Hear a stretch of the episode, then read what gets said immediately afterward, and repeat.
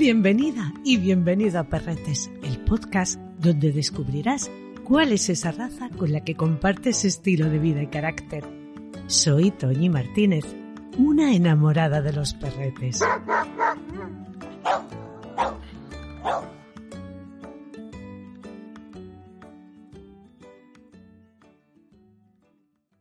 No puedo negar mi debilidad por las razas que componen la familia Collie. No sé si es por su carácter dulce y apegado, no sé si por su espectacular aspecto, pero cada una de ellas tiene un algo especial que me apasiona.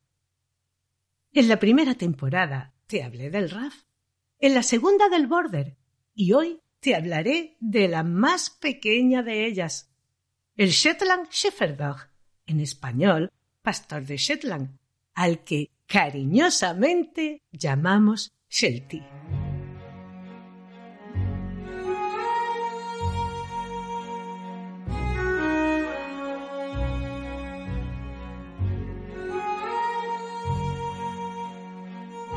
En el Atlántico Norte, entre las Islas Feroe, las costas del sureste de Noruega y la isla de Gran Bretaña, nos encontramos con el archipiélago de las Shetland, más de 100 islas, con una superficie de 1.469 kilómetros cuadrados, de las cuales solo 15 están habitadas, con una población de unas 22.000 personas aproximadamente.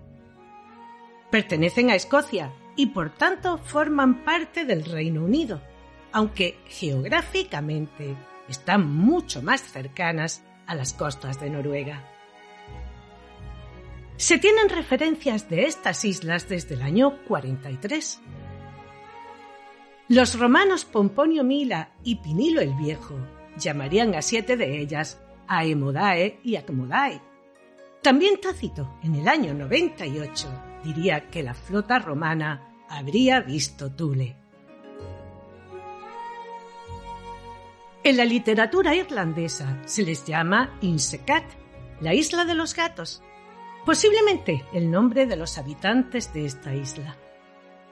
Esta tribu de los Cat también ocuparía parte del norte de Escocia.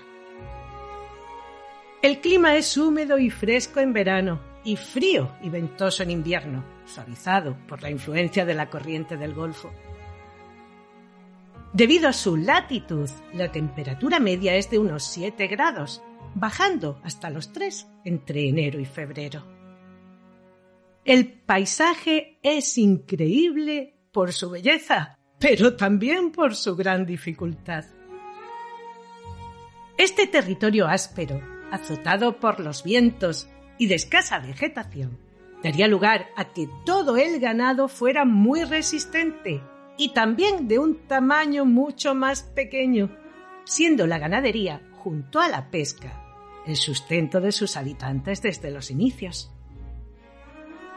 Durante muchos años, los rebaños de ovejas llegarían a ser la principal fuente de ingresos para Escocia junto al Pony Shetland, mucho más pequeño que el resto. Pero la dificultad del terreno haría que no todos los perretes pudieran moverse con facilidad. Como en muchas razas, el origen es bastante, bastante confuso hay muchas y diferentes teorías. Unas creen que sus antepasados serían unos perretes tipo Spitz, de ahí que en un principio tuvieran las orejas erguidas y la cola sobre la espalda, traídos de Escandinavia por los primeros colonos, junto con el gran Pomerania blanco, el King Charles Spaniel y los perros pastores más pequeños de Escocia.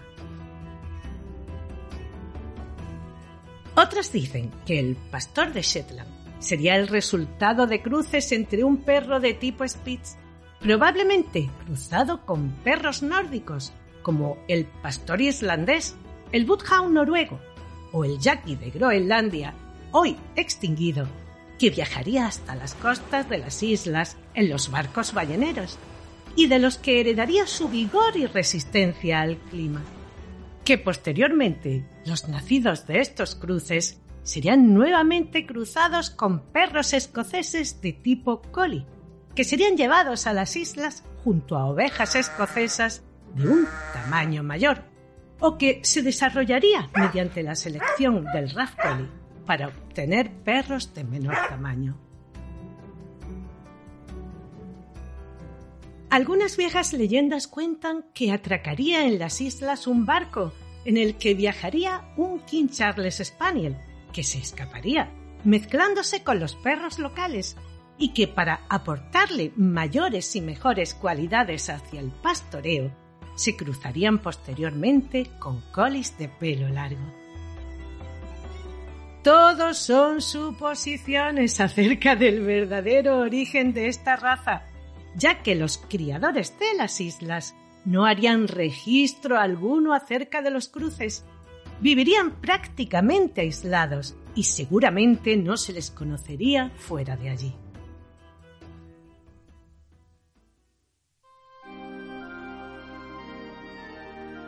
Sí se sabe que ya existirían unos perros autóctonos que estaban muy mezclados y serían bastante pequeños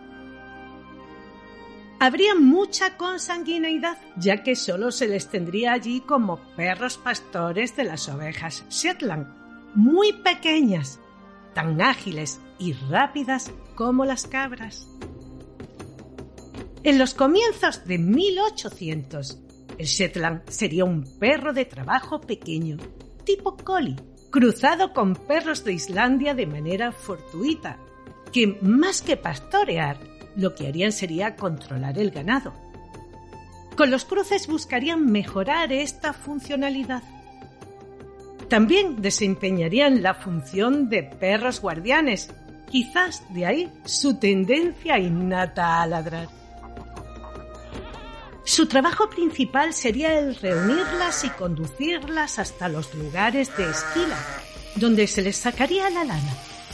Evitar que se metieran en las granjas, con escasos sembrados y que causaran destrozos, y guardarlas durante los veranos en los que las islas quedarían deshabitadas, protegiéndolas del ataque de las águilas y de otras aves de presa, a las que ladrarían hasta ahuyentarlas.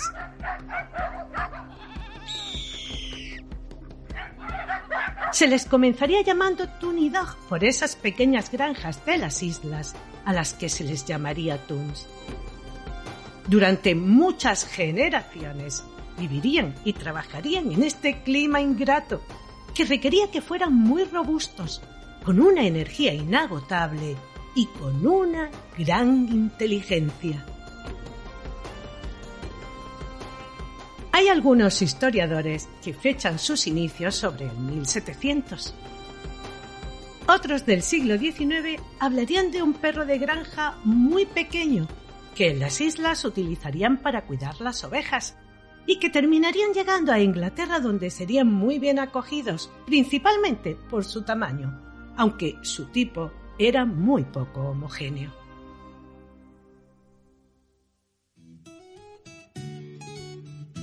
Parece ser que a principios de 1900, algunos criadores isleños verían una oportunidad de hacer negocio con los visitantes ingleses que se sentirían atraídos por estos perritos de aspecto tierno y amoroso.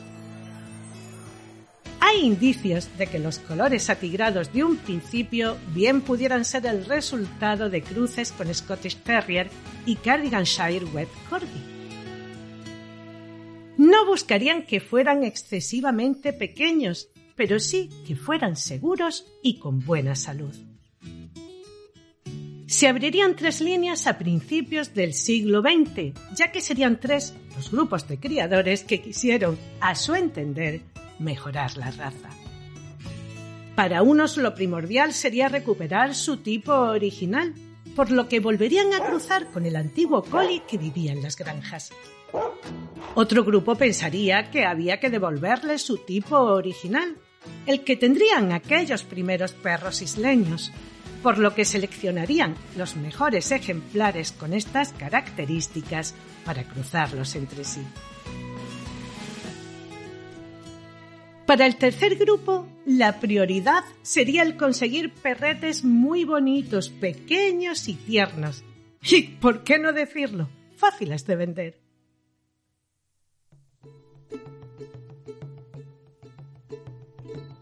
James Lodgey sería el criador que bajo el afijo Lerwick comenzaría a cruzar a estos Shetland con los Collie. Hay quienes piensan que con toda seguridad fue con el Border, buscando un tipo y tamaño homogéneo, intentando el que desaparecieran esos rasgos de Spitz con orejas tiesas. En algunas fotografías antiguas les podemos ver con una cabeza muy parecida a la del Border, con un cráneo más redondeado, stop pronunciado y hocico corto, pelo bastante largo y de un tamaño pequeño.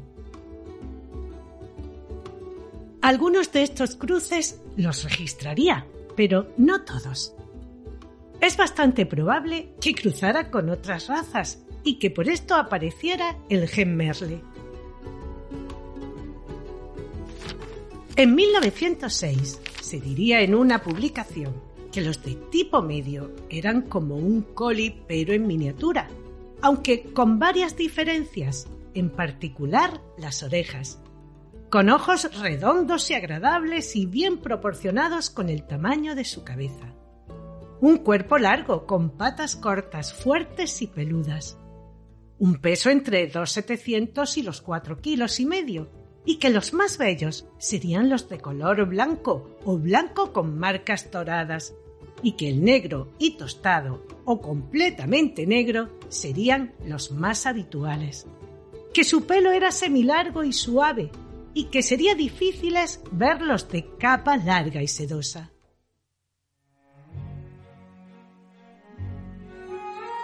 En 1908 se formaría el primer club, el Shetland Collie Club, en la capital de las islas. Elaborarían los primeros libros de cría y redactarían el primer estándar de la raza. En 1909, el señor Thompson fundaría el Club de la Raza en Escocia. En 1911 llegarían los primeros ejemplares a Estados Unidos y el American Kennel Club les reconocería como raza ese mismo año. Este club hace mención al buen carácter, la predisposición a la obediencia y la buena calidad del primero en ser inscrito. No obstante, el American Kennel Club pondría mucha dificultad a la hora de registrar algunos ejemplares de las primeras importaciones, precisamente por esos cruces con el collie. Catherine Coleman, secretaria del Shetland Sheepdog Club, en un viaje a Inglaterra, convencería al Kennel Club inglés de que eliminara las anotaciones de cruces con collie para que la raza se pudiera desarrollar en los Estados Unidos. Mary von Schinen, primera historiadora de la raza en Estados Unidos, calculó que los Shetland americanos tendrían aproximadamente un 50% de sangre collie. El Kennel Club inglés en 1914 admitiría y registraría la raza con el nombre de Shetland Collie. Este mismo año participarían en Craft, la exposición más prestigiosa del país.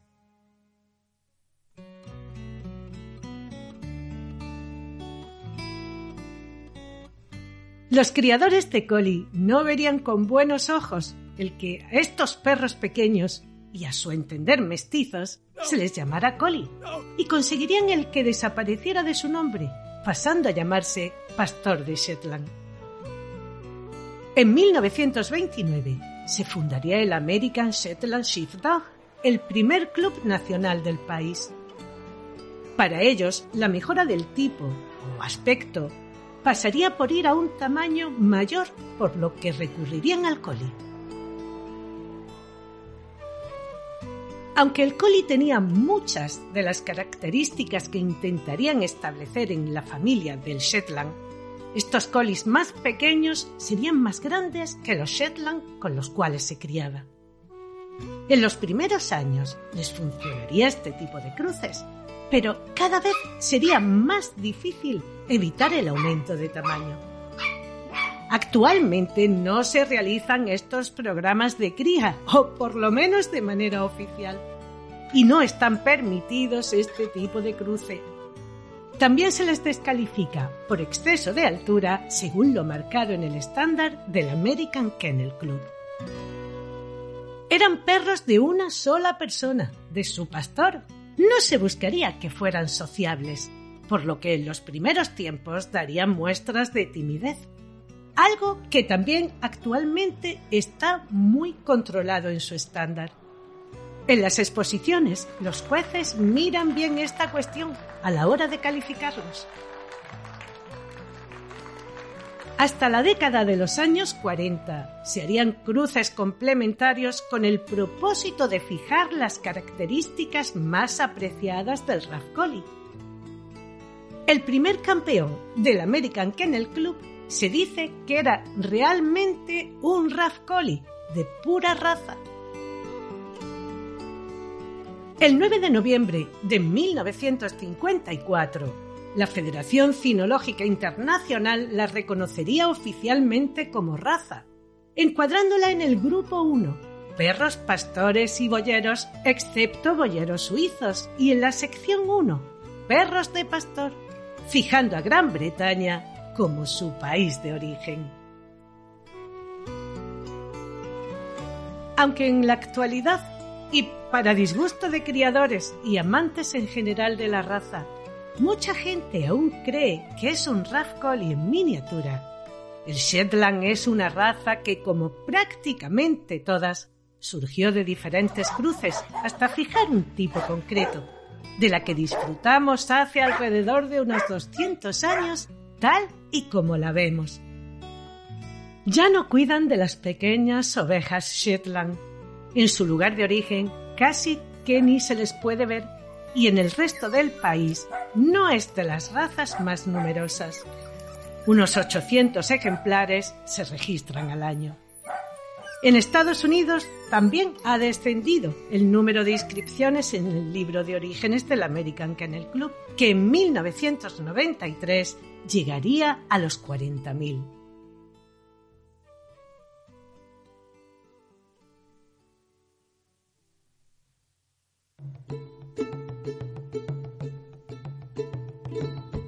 El Shetland sigue teniendo en su memoria el ser un perro de pastor al que le encanta le des un trabajo, sentirse útil y pongas a prueba su inteligencia.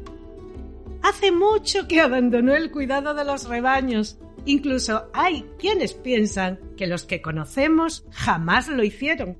Pero eso no quiere decir que no mantengan gran parte de su instinto bien marcado que puede llevarle a querer arrear a quien se mueva o corretea a su alrededor, niños y niñas incluidos, e incluso a dar pequeños mordisquitos en los tobillos, al igual que lo hacen sus primos, el border y el collie.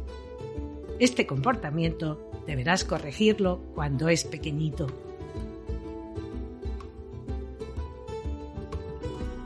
Estará siempre pegado a ti, será tu sombra, aunque también sabe pasar tiempo solo y esperar que regreses. Como la inmensa mayoría de perretes, no necesita fincas ni jardines. Vive feliz donde tú lo hagas, siempre que tenga tu atención y que le dediques el tiempo que necesita. Con los extraños, al principio serás reservado y algo desconfiado no dudará en avisarte de cualquier movimiento que le pueda parecer una amenaza. Ladrará sin pensarlo para avisarte e incluso intentará disuadir al extraño como lo hicieran sus ancestros cuando protegían al ganado de las rapaces. Con las personas chiquitas es de lo más cariñoso. Su carácter equilibrado y estable, junto a sus ganas de jugar, su paciencia y su instinto protector, le convierte en un perfecto compañero, aunque deberás vigilar el juego como con cualquier otro tipo de perrete. No es sumiso ni falto de carácter, pero bien educado y socializado convivirá sin ningún problema con otros animales. No le interesa el conflicto, ni medir fuerzas con nadie, ni se muestra pendenciero con otros de su especie. David García Suárez, nuestro juez internacional de trabajo deportivo, experto en conducta canina y monitor en la escuela canina Kerkus, nos habla de ellos.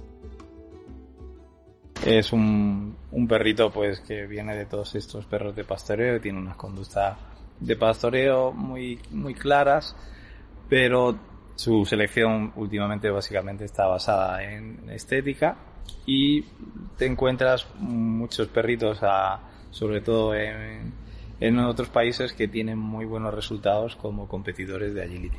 Tienen unos niveles de motivación muy altos por el instinto de caza, como la pelota, el juego, y tienen muy buena conexión con su dueño. Eso los hace especialmente válidos, ¿no? Como todos los, los colis, para estos ejercicios de, de deportes de agility donde el perro tiene que escucharte pero tiene que poder dirigirse hacia adelante, ¿no? Entonces eh, eso es bastante comprensible para un perro que tenga buenas conductas de pastoreo. Luego socialmente son, son perritos muy afectivos con su dueño pero no son tan extrovertidos con extraños, ¿eh? con lo cual es importante en las primeras fases pues tener eh, cuidado y socializarlos de, forma relativamente intensa en, las partes digamos primeras ¿no? de la socialización del cachorrete pero una vez hecho ese, esa elaboración son unos perros que se adaptan a cualquier entorno con mucha facilidad si no lo hacemos sí podemos tener un poco de problemas ¿eh? son estas razas muy sensibles y, bueno, por así decirlo, inteligentes que necesitan esa elaboración. Si no lo hacemos se le puede quedar marcado un poquito esa inseguridad de por vida. Y por lo demás, bueno, estéticamente son un amor y son perritos muy muy divertidos y de hecho son, son perros de los que te alegran el día cuando los ves.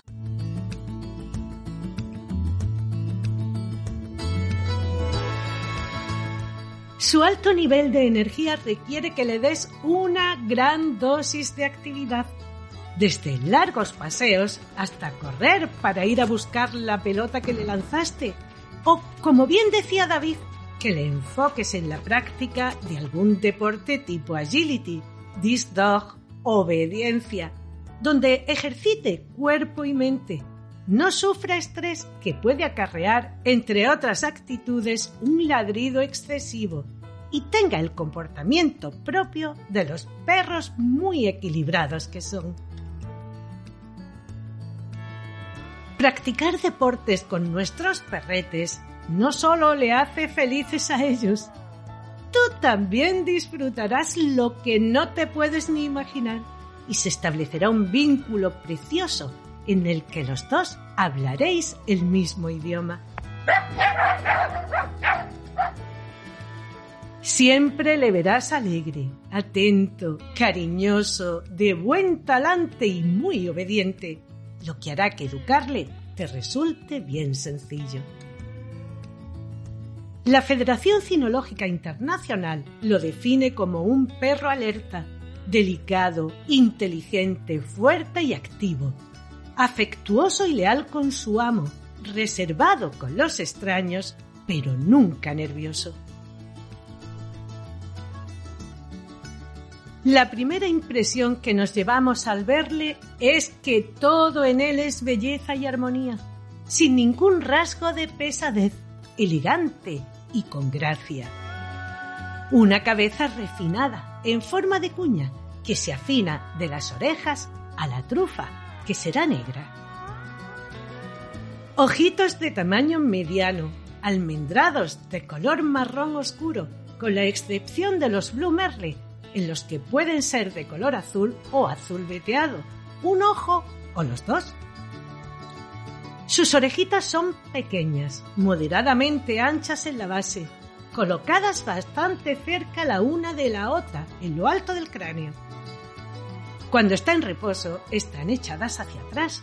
Cuando esté atento, las trae hacia adelante y las lleva semierguidas, con la punta caída hacia adelante. Su cuello es musculoso y bien arqueado. lo suficientemente largo para llevar la cabeza con orgullo. El pecho debe ser profundo y descender hasta los codos. Las costillas bien arqueadas que disminuyen en la mitad inferior para permitir el movimiento libre de los miembros anteriores y de los hombros.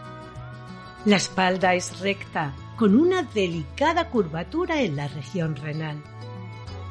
La cola de inserción baja, que llega por lo menos hasta el corvejón, bien cubierta de pelo. En movimiento la llevará ligeramente levantada.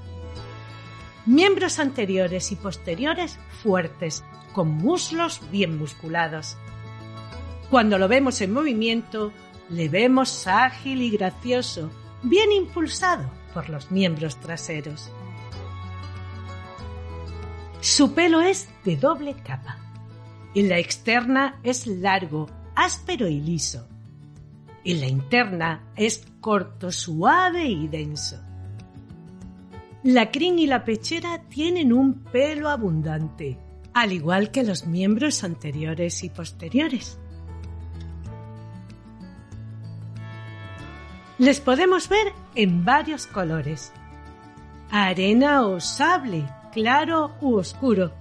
Todas las tonalidades están admitidas, desde el dorado pálido hasta el caoba oscuro, pero esas tonalidades deberán de tener un tono fuerte. El color gris y leonado son indeseables.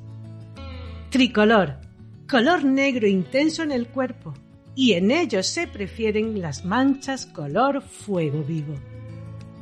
Azul mirlo, azul plateado claro, salpicados o jaspeados de negro. Las manchas de color fuego intenso se prefieren, aunque su ausencia no debe penalizarse. Las manchas negras grandes y las de color pizarra u óxido en la capa externa o interna del pelo son altamente indeseables. El aspecto general debe ser azul. Los ejemplares de color negro y fuego en la frente, el collar y el antepecho, la pechera, las extremidades y la punta de la cola. Todas o algunas marcas blancas son preferibles, excepto en los negro y fuego, pero su ausencia no debe penalizarse. Las manchas blancas en el cuerpo son altamente indeseables. Deberás de mantener su pelo bien cepillado para que no haya enredos, su piel respire adecuadamente y no sufra dermatitis o cualquier otra infección en la piel. Necesitarás un peine y un cepillo suave, ambos de púa extra larga y un acondicionador en spray que le mantenga hidratado y no le des tirones. Comienza con un buen cepillado y pásale después el peine, principalmente en los flecos de las patas. A Miss Radcoli excepto en la cola, le paso el peine por todos lados. Ponga atención detrás de las orejas y en los codos, donde suelen hacerse bastantes nudos. Deshazlos con paciencia, no los cortes. Yo utilizo la punta del peine que me ayuda a ir separando el pelillo y con la carda retiro la pelusa que es la que da lugar a que se produzcan. Saca todo ese pelito que esté suelto, el que llamamos normalmente pelo muerto, pero no arranques el resto del subpelo. Es su aislante térmico tanto para el frío como para el calor. Báñale cada vez que lo necesite, siempre con un champú de buena calidad, de hidratación media y de pH 7 que es el que se corresponde con la piel de los perretes. Después del champú, aplícale también un hidratante ligero. Déjale el tiempo que recomiende el fabricante. Nunca frotes el pelo, ni en el lavado ni en la hidratación, porque se enredará. Es mejor masajear. Enjuágalo bien, que no quede ningún resto. Empápalo con una toalla y sécalo con aire templadito. Por supuesto no se pelan, solo se recortan los pelitos que salen entre las almohadillas para que no se resbalen y los de los pies para darle el aspecto como si llevaran puestos unos mitones, pero sin marcar los dedos. Revisa el largo de sus uñas. Ya sabes que un largo inadecuado modifica la pisada. Y limpia los oídos. No escatimes a la hora de los productos de cosmética. La buena salud de su piel y pelo dependen en gran medida de esto.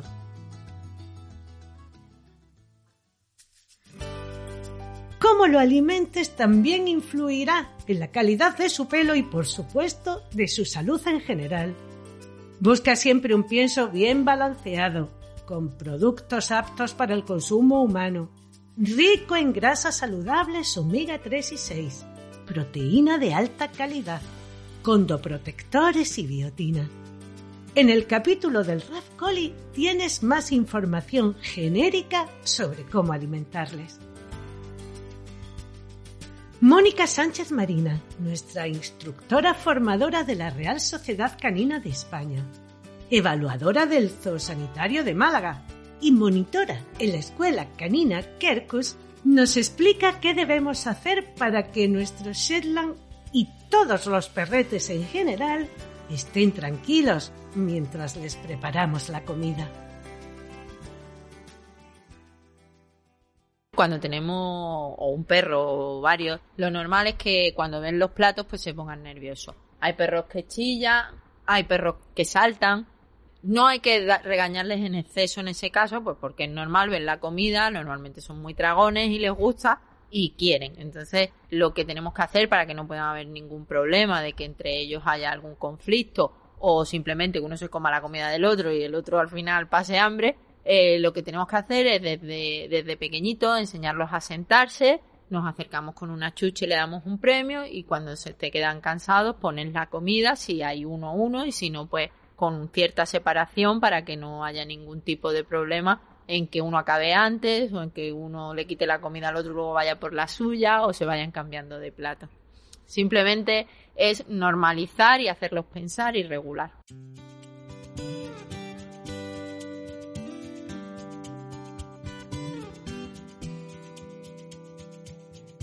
Como todo ser vivo, tendrá sus dolencias, aunque son bastante sanotes, ya que sus criadores han puesto mucho empeño en esta cuestión. No obstante, pon especial atención a las que son hereditarias o de origen genético, como es el caso de la mielopatía degenerativa, la anomalía del ojo del coli, la mutación genética del MDR1, displasia de caderas, codos y retina, al igual que la degeneración progresiva de esta. La distrofia corneal, el entropión, las cataratas, hipoplasia y la enfermedad de von Willenbrod. Todas se pueden detectar mediante pruebas sencillas. Si crees que en ellos has encontrado a tu media naranja de cuatro patas, busca quien realice una buena crianza que tenga perfectamente controlados a los ejemplares de su plan de cría, tanto en el carácter como en estas enfermedades. Los críe y socialice correctamente en un ambiente familiar. Los inscriba en el libro de orígenes de su país. Te lo entregue con las vacunas correspondientes a su edad, desparasitados y no antes de las 10 semanas. Como siempre te digo, Busca quien críe por pasión y puro amor a la raza. Nunca tengas prisa. Quien hace este tipo de crianza es más que probable que no tenga un cachorrete en el momento en el que tú lo quieras. Hay que saber esperar, porque una crianza hecha sin criterio es el caldo de cultivo perfecto para enfermedades, mal carácter e incluso en el tipo que marca su estándar. La edad media de estas simpatiquísimas y tiernas criaturas se estima entre los 12 y 15 años. Su estándar marca su altura, considerando que la ideal es de 37 centímetros en los machos y 35 y medio en las hembras, con una tolerancia de 2 centímetros por arriba o por abajo. Si nunca has tenido un perrete, esta puede ser perfectamente tu raza. Aunque recuerda que tiene carácter y tendrás que educarle y hacer un montón de actividades con él. Rafael Fernández de Zafra, nuestro juez de la Real Sociedad Canina de España, abogado, perrero de nacimiento y estudioso de ellos, nos cuenta una de esas historias que tanto nos gustan. En esta ocasión la de Viola, la perrita de su abuelo, que se las sabía todas.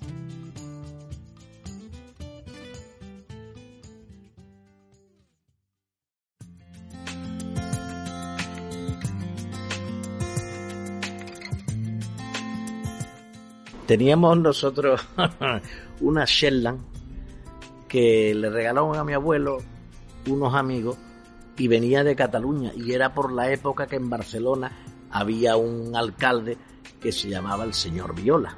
Y le pusimos Viola, era una perrita rubia y blanca, muy simpática, muy agradable, con unos pantalones muy bien puestos, porque aquella era de armas tomar, pero en casa era una monada. Le llegamos a hacer incluso dos camadas y criamos unos perros verdaderamente preciosos. Esta perra la tenía mi abuelo como su niña chica. Mi abuelo era aficionado a mediodía a tomarse eso del vermú y el picoteo, le encantaban las pipas de girasol. Si viese a la viola comiendo pipas de girasol, aquello parecía un lorito.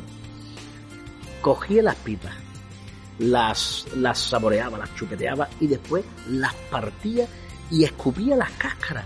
Increíble, pero lo mismo hacía con un plato de aceitunas, que ya sabéis que en otras partes de España se llaman olivas, escupía los huesos. De hecho, uno de los entretenimientos de mi abuelo era precisamente apostarse con los amigos que era capaz de pelar las pipas y capaz de pelar las aceitunas.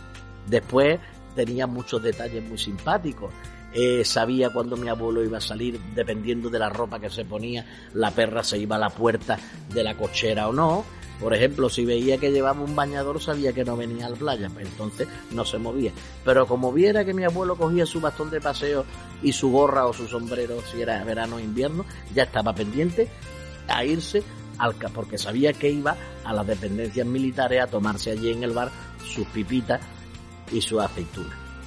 Una raza muy simpática, muy bonita, que para alguien que quiere un perro pequeño, con espíritu de gran perro, es ideal, verdaderamente fantástico, que son otros de los tesoros de la cinofilia mundial, que siempre decimos que es un collie en miniatura, pero no lo es, es una raza totalmente diferente y aparte que por semblanza parece un collie, pero no lo es.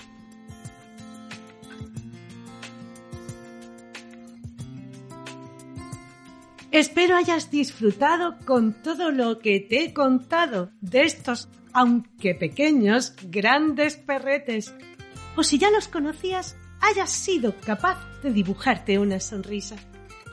La semana próxima te hablaré de una raza poderosa, resistente, con casi 500 años de antigüedad y símbolo natural de la isla de Gran Canaria. El presa Canario.